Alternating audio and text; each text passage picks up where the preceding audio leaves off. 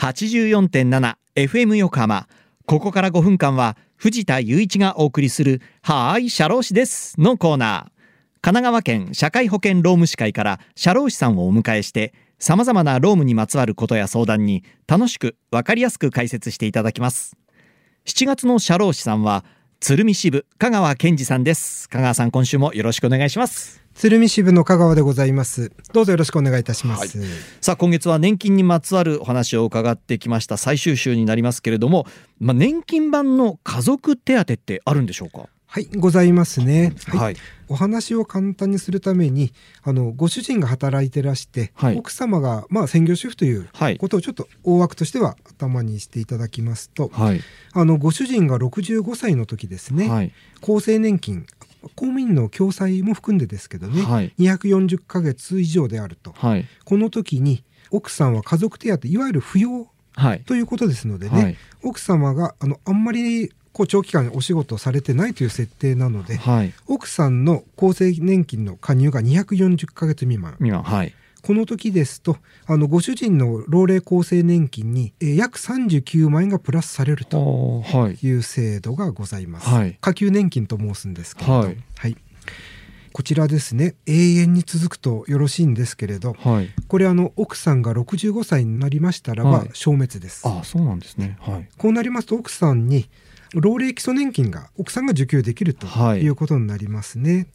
えーっと今お若い方だと1万5,000円から2万円ぐらい。はごめんなさいこれ月額ではなく年額なんです。あ年額なんですか？ええちょっとこちらがプラスになるということになりまして。あ。それで金額はだいぶ少なくなるんですけれど、ーはい。奥さんの方についてますものはいあのこちらは奥さん終身うんご主人が亡くなっても離婚されてもつけますので、あそうなんですね。この形となりますので。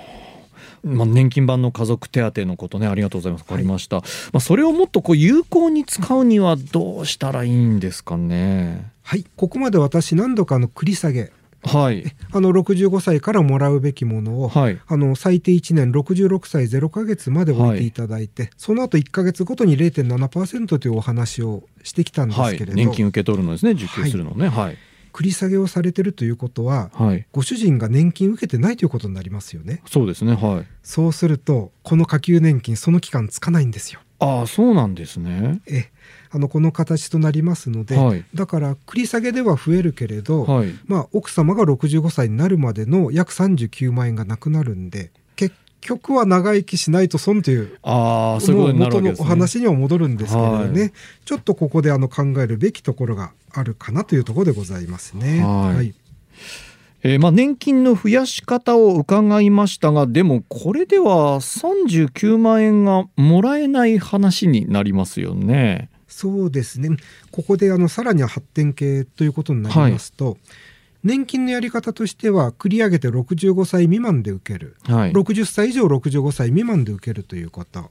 そうしまして次はあの65歳ちょうどで受けるということ。はい、それで3つ目があの今月ですねメインでございましたあの繰り下げはい、こちらをするということなんですけれど、はい、夫婦ご二人だとはい。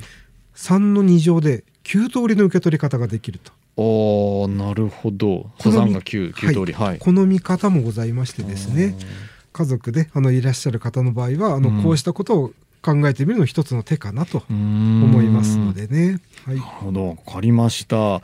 まあいろいろでも今月伺ってきて年金制度法改正も頻繁にあったりとかしますし、複雑な部分も多いので、ぱりこう社労士さんにご相談が一番安心ですかね。ぜひあのお待ちしております。わかりました。いや、今月いろいろとありがとうございました。ということで、リスナーの皆さんいかがだったでしょうかはい、社労士です。では皆さんからのメールもお待ちしています。社労士さんに聞いてみたいことや、このコーナーへの感想もお待ちしています。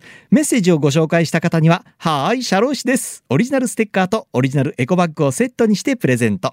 メールアドレスは、社労士アットマーク、fm 横浜 .jp、社労士アットマーク、fm 横浜 .jp まで。またこの番組のポッドキャストもアップされています FM 横浜のポッドキャストのページや神奈川県社会保険労務士会のホームページから飛べますのでぜひチェックしてみてください。